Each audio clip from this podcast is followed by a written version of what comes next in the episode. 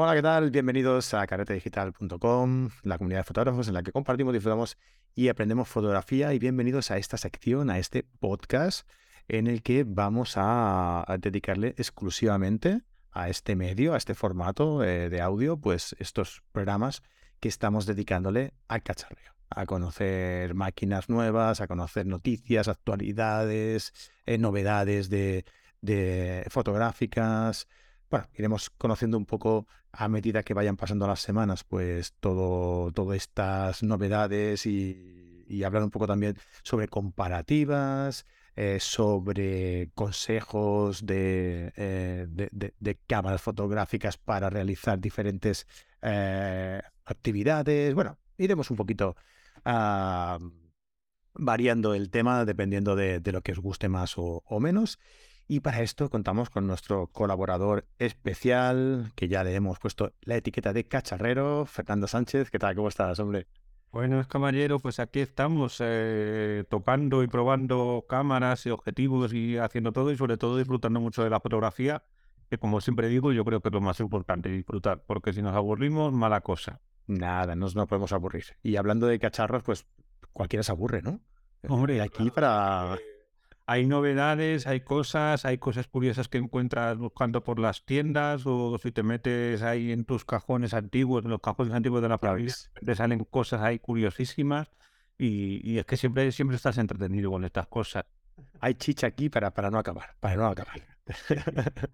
bueno, ya sabéis que cada, cada jueves vamos publicando un artículo en nuestro blog en eso, en la que vamos pues dando consejos, eh, comparativas, novedades, etcétera, etcétera.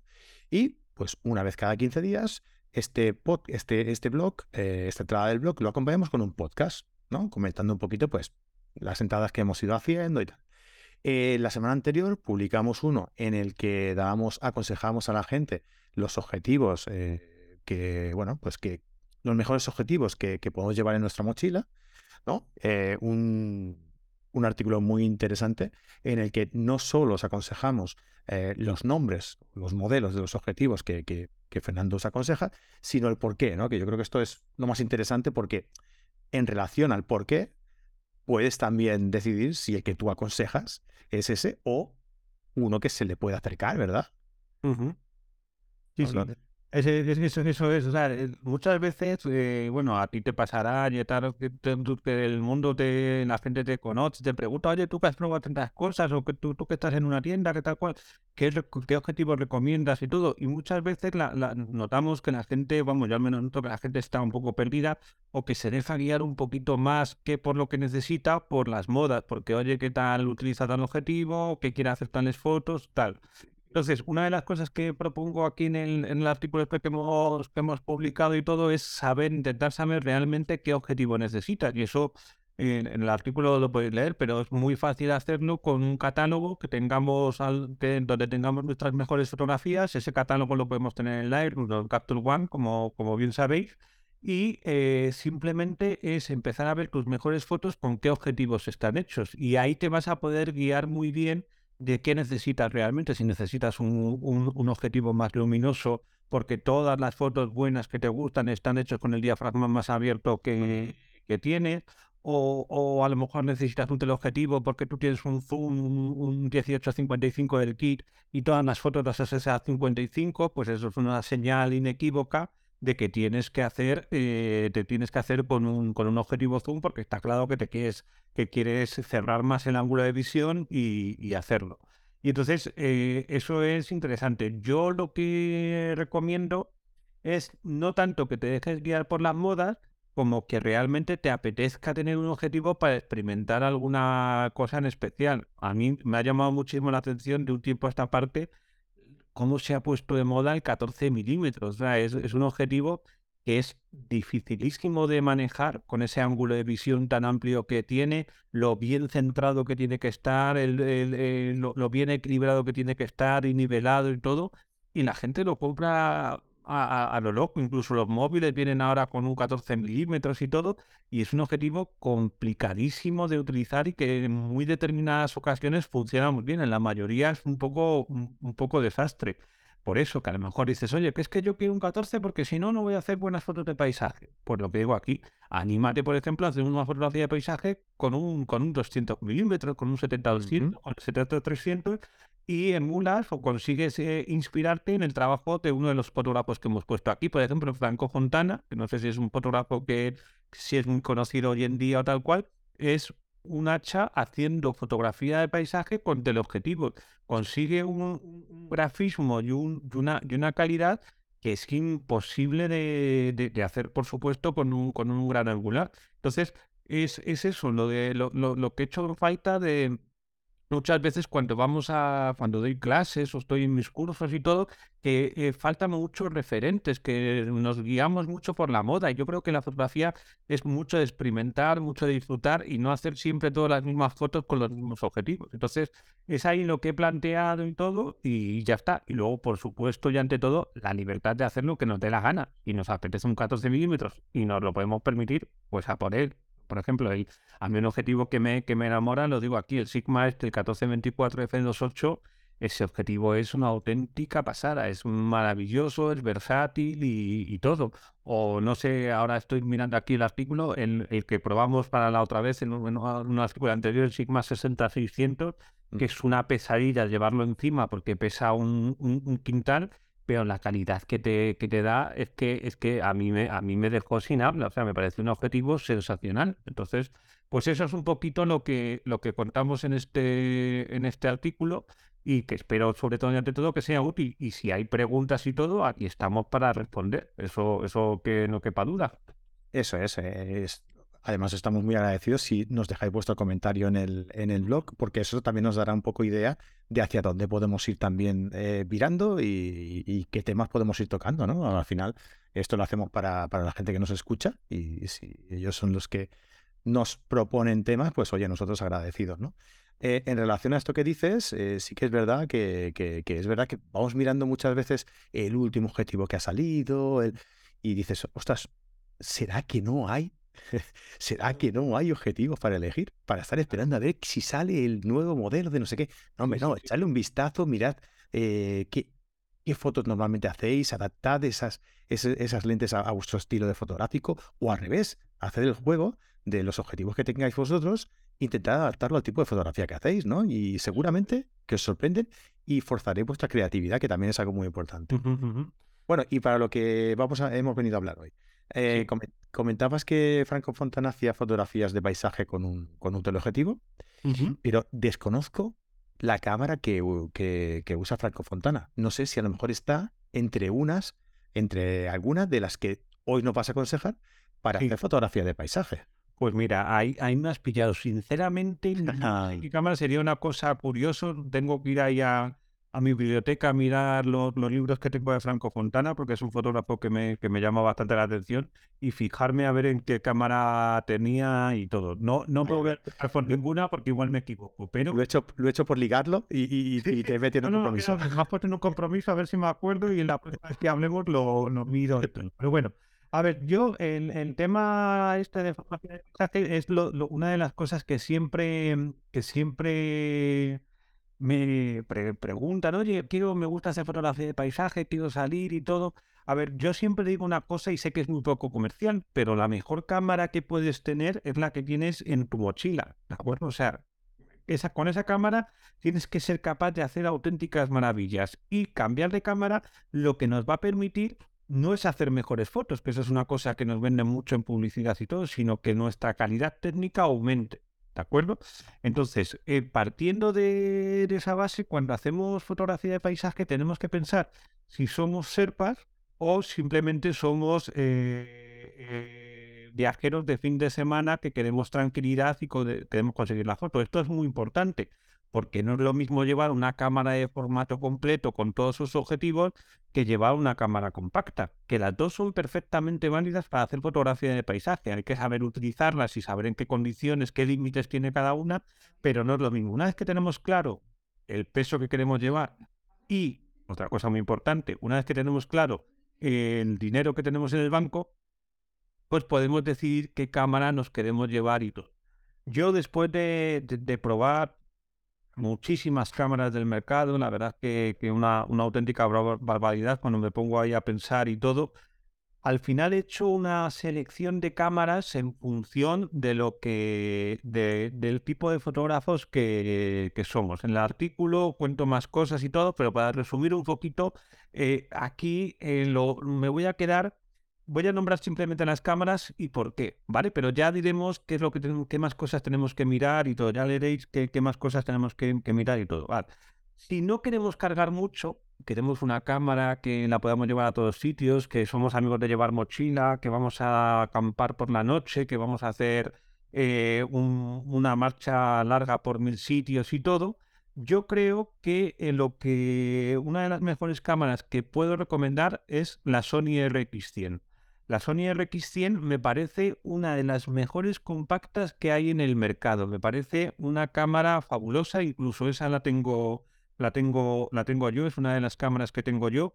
Y es una cámara con 20 millones de píxeles que si no vamos a hacer fotografía nocturna, si queremos una calidad óptica por encima de todas las cosas y que simplemente sea sacarla, eh, hacer la foto y meterla en el bolsillo, la saga de NX100 de Sony me parece una auténtica pasada en todos los sentidos. O sea, es, de hecho, es mi cámara del día a día. Cuando no quiero llevar una sin espejo, no quiero llevar peso, me meto en mi abrigo, ahora que hace frío, me meto en mi abrigo en la Sony NX100 y una calidad espectacular. Si queremos un poquito más, pero de calidad, y no queremos cargar mucho peso, pues otra opción que me ha parecido muy buena para hacer fotografía de paisaje, para esas rutas que hacemos de fin de semana, tal cual, la Canon, la C1X Mark III. Esa cámara eh, es una cámara que desde que salió a mí me tiene totalmente enamorado y eh, que me intriga mucho porque no han sacado todavía la versión 4. No sé si, si está ahí, siempre es el rumor que va a salir la nueva versión pero esa cámara con ese sensor de formato APS y tiene 24 millones de píxeles, una calidad óptica muy buena por el objetivo Canon que lleva y todo, es una cámara para todo, pero para el paisaje es una auténtica pasada. O sea, yo cuando hago marcha llevo la mochila, tengo los bolsillos laterales y esa cámara me la puedo meter eh, perfectamente en ese bolsillo lateral, sacarla y hacer la foto y conseguir una calidad muy alta y sobre todo eh, me permite disparar a ISOs bastante altos. O sea, yo con esa cámara he hecho fotos a 3200 ISO y la verdad que me llama mucho la atención la calidad final que, que consigue. Seguimos.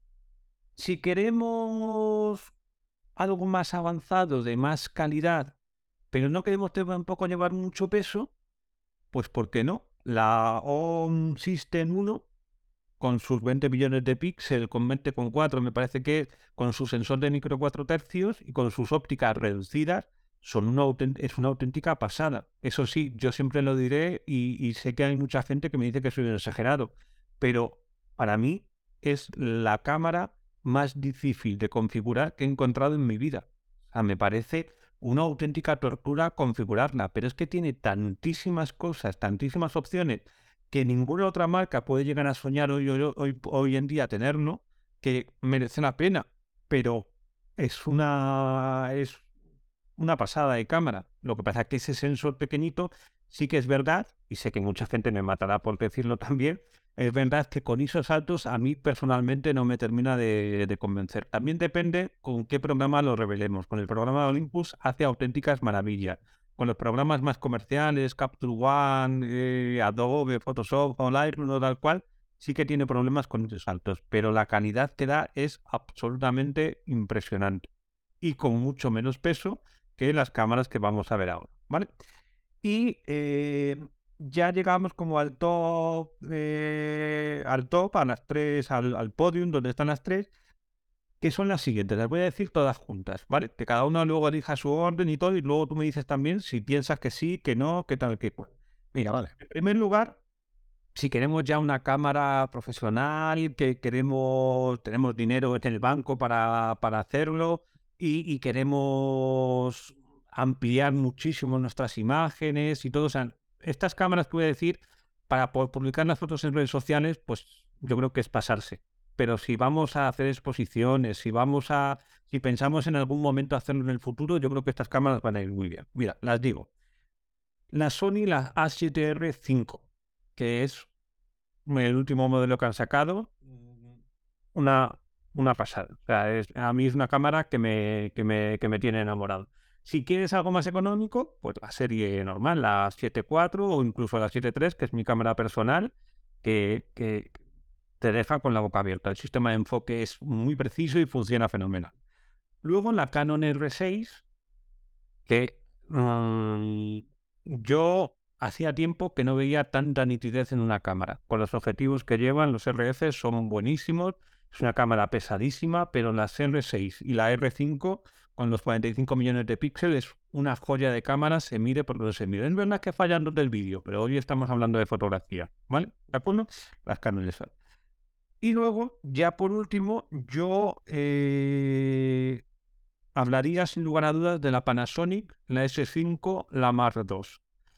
Eh, ¿Qué ha pasado con esta cámara? Me sorprende, ¿eh? Esa lección.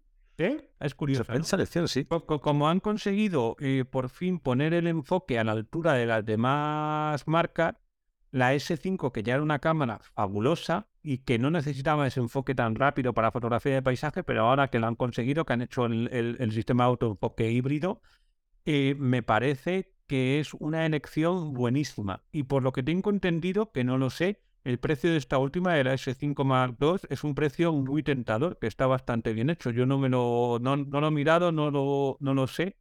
Pero, pero es una cámara de formato completo que yo al menos he probado la S5 y la S5 y la S1 y son cámaras robustas, duras, que es lo más parecido a lo que puedes encontrar. Eh, o sea, es lo más parecido que hay a una Leica, una SL2 y todo, eh, pero con en vez de poner el logo rojo, pone el logo de, Panasonic. Y son cámaras para tener muy en cuenta que no sé cómo estarán en el mundo de las ventas y todo eso, pero deberían estar ahí en, en, lo más top, en lo más, en lo más alto. Para mí, si queréis hacer fotos de paisaje, ahora mismo recomendaría estas, pero partiendo de la base de que he dicho al principio, que la mejor la mejor cámara de paisaje que puedes tener es la que llevas tú en este momento en la, en la mochila. Que todas estas cámaras que he dicho simplemente eh, van a permitirte una mayor calidad técnica y que si te inclinas por las compactas, pues a lo mejor te van a permitir llevar menos peso, que eso se agradece. Y por supuesto, y pese a quien le pese, estas cámaras compactas, os aseguro que dan he hecho la prueba, no, no, no hablo por hablar, dan mucha más calidad que cualquier teléfono móvil. Sobre todo si estamos hablando de ISOs altos. Con ISOs altos, a partir de 400 ISO, hoy por hoy los móviles mm, les cuestan. Y estas cámaras llegan a 1600, 3200 absolutamente sin ningún, sin ningún problema. Y sobre todo, no te distraen, porque una cámara te permite hacer fotos un móvil te permite hacer mil cosas, que es una maravilla y que está muy bien. Pero si te quieres concentrar, si quieres disfrutar de la fotografía, yo hoy por hoy sigo pensando que las cámaras mm, nos van a dar más alegrías que los, que los móviles. Cada uno que elija. Y no hay que decir ni que uno es mejor ni que peor, sino que cada uno necesita una cosa u otra. Eso sería un poco el resumen. Muy bien. Mira, en relación a las compactas que dices, yo tengo la teoría de que la gente, pues, eh, las compactas serán una forma de, entrada a la fotografía que hoy en día la copa el, móvil. y, es por eso que, las compactas, lo que tú decías, ¿no? Que no entiendo por qué no han sacado la Mark IV. Mm, sí. Precisamente por eso. Porque yo creo seguramente, mm, seguramente irá por ahí, pero lo curioso es que desde la aparición de los móviles, las compactas clásicas, las Ixus que llevábamos todos, las Canon y todo han desaparecido, pero lo que han resurgido son las cámaras compactas premium y entonces ahí está las G1X, las RX100. No, no he hablado de ninguna Fuji. La, la Fuji X100, por ejemplo, a mí me parece una cámara también a tener muy, muy en cuenta. Yo eh, tuve una X100, no me acuerdo cuál, cuál, cuál modelo, y, y, mi sueño, que al final no lo pude conseguir, que es uno de los sueños ahí que tengo pendiente, eh, que es hacerme el camino de Santiago, ¿de acuerdo? Mi sueño era hacerme el camino de Santiago con esa cámara, con una, una cámara compacta, con semejante objetivo, un 35 milímetros increíble y con semejante sensor, debe ser una gozada, no porque no, no, no soy masoca, no me gusta cargar peso. Y con esa cámara sí que se, sí que me hubiese gustado hacerlo. Lo que que la cámara se estropeó y ya no, y ya no, ya no puedo hacer eso. Pero bueno, el Camino de Santiago espero hacerlo alguna vez en mi vida. que sea con la cámara que sea, ¿no? que sea con la cámara que sea. Luego lo que decías, la OM1. La OM1 es una cámara increíble. Sí. Increíble, ya sea para paisaje, para lo que sea. El, el enfoque es increíble. El estabilizador es brutal. brutal. Es brutal. Yo, yo he hecho fotografías a mano alzada tres segundos y prácticamente no se nota. O sea, es, es, es brutal.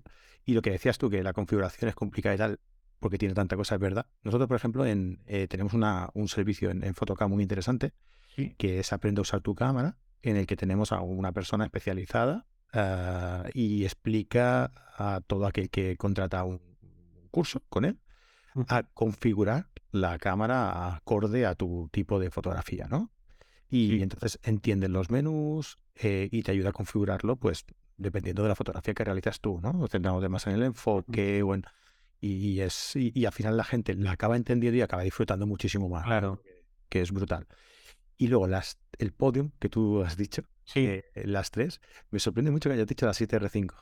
Sí. Porque sí, sí, sí, sí, porque claro, es una cámara que portátil no es, portable no, es. Desde luego, desde luego que no. Es grande, pero sí que es verdad que, que tecnológicamente es eh, lo mejor de lo mejor, de lo último de lo último, su, Mm.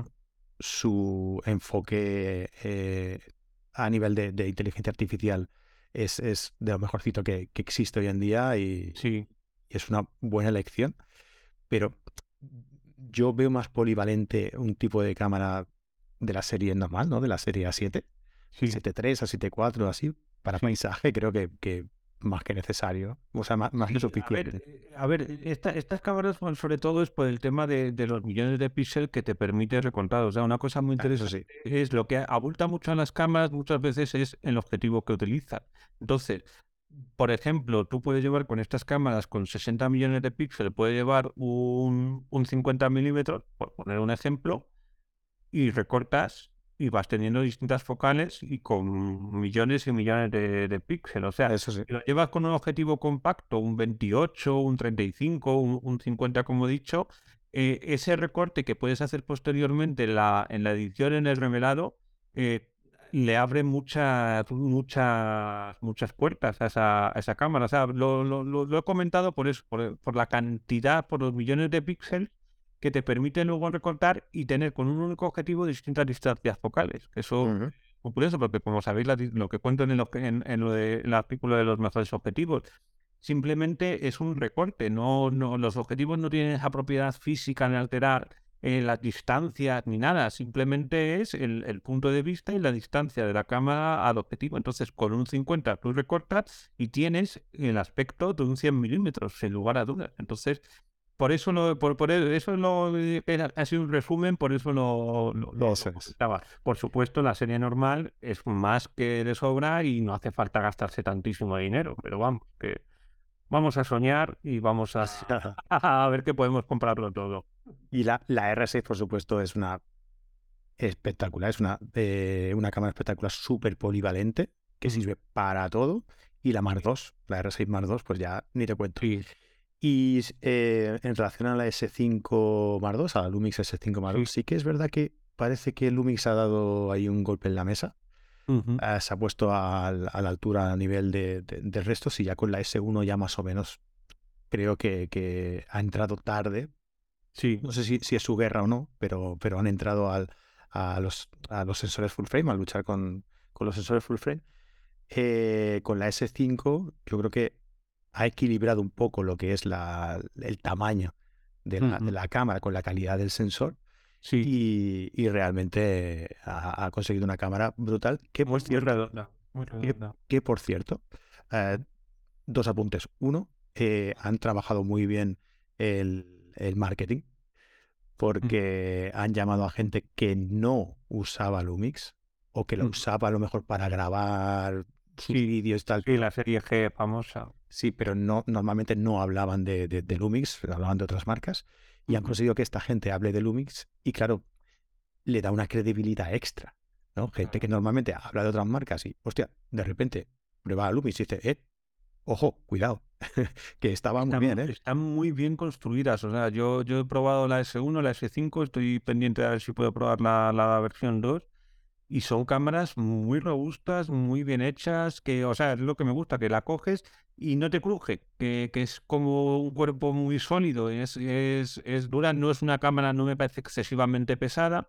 Es verdad que el, que, el, que el enfoque que tenían era muy antiguo, era parecido al de una reflex. No quiero decir que sea malo, sino que simplemente no era rápido, pero para fotografía de paisaje no necesitamos rapidez, o sea que por eso, por eso van ahí los, los tiros y todo pero, pero es una cámara que me, que me sorprende mucho que no se hable más de, de ella y no tenga, no, o sea, la verdad es que desconozco totalmente el, el, el, volumen de ventas que, que tiene. Pero bueno, acaba de salir con las ópticas que llevan tan minimalistas, tan, tan bonitas y, y todo, y la calidad óptica, en la calidad del, del, archivo final es bastante, bastante, bastante llamativo. Uh -huh.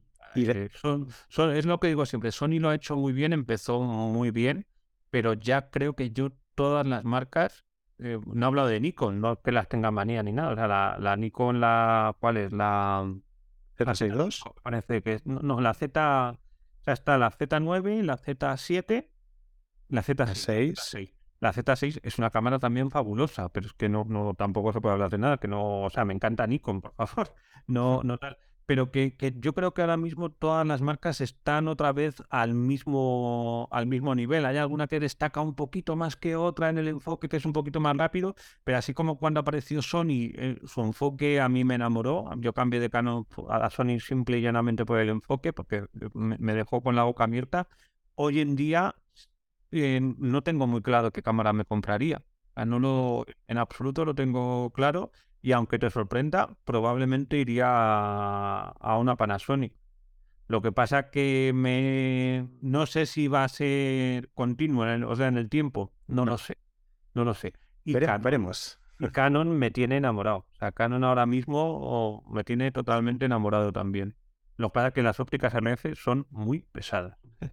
Sí, eso, eso sí. y caras. Otra cosa que sí.